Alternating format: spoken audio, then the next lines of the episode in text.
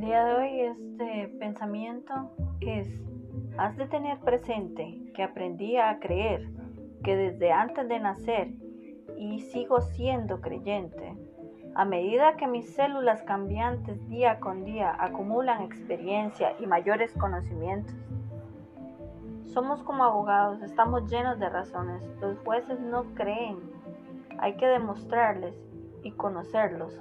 Hay que demostrarles con hechos que les estamos dando a conocer nuestros fundamentos de nuestras argumentaciones.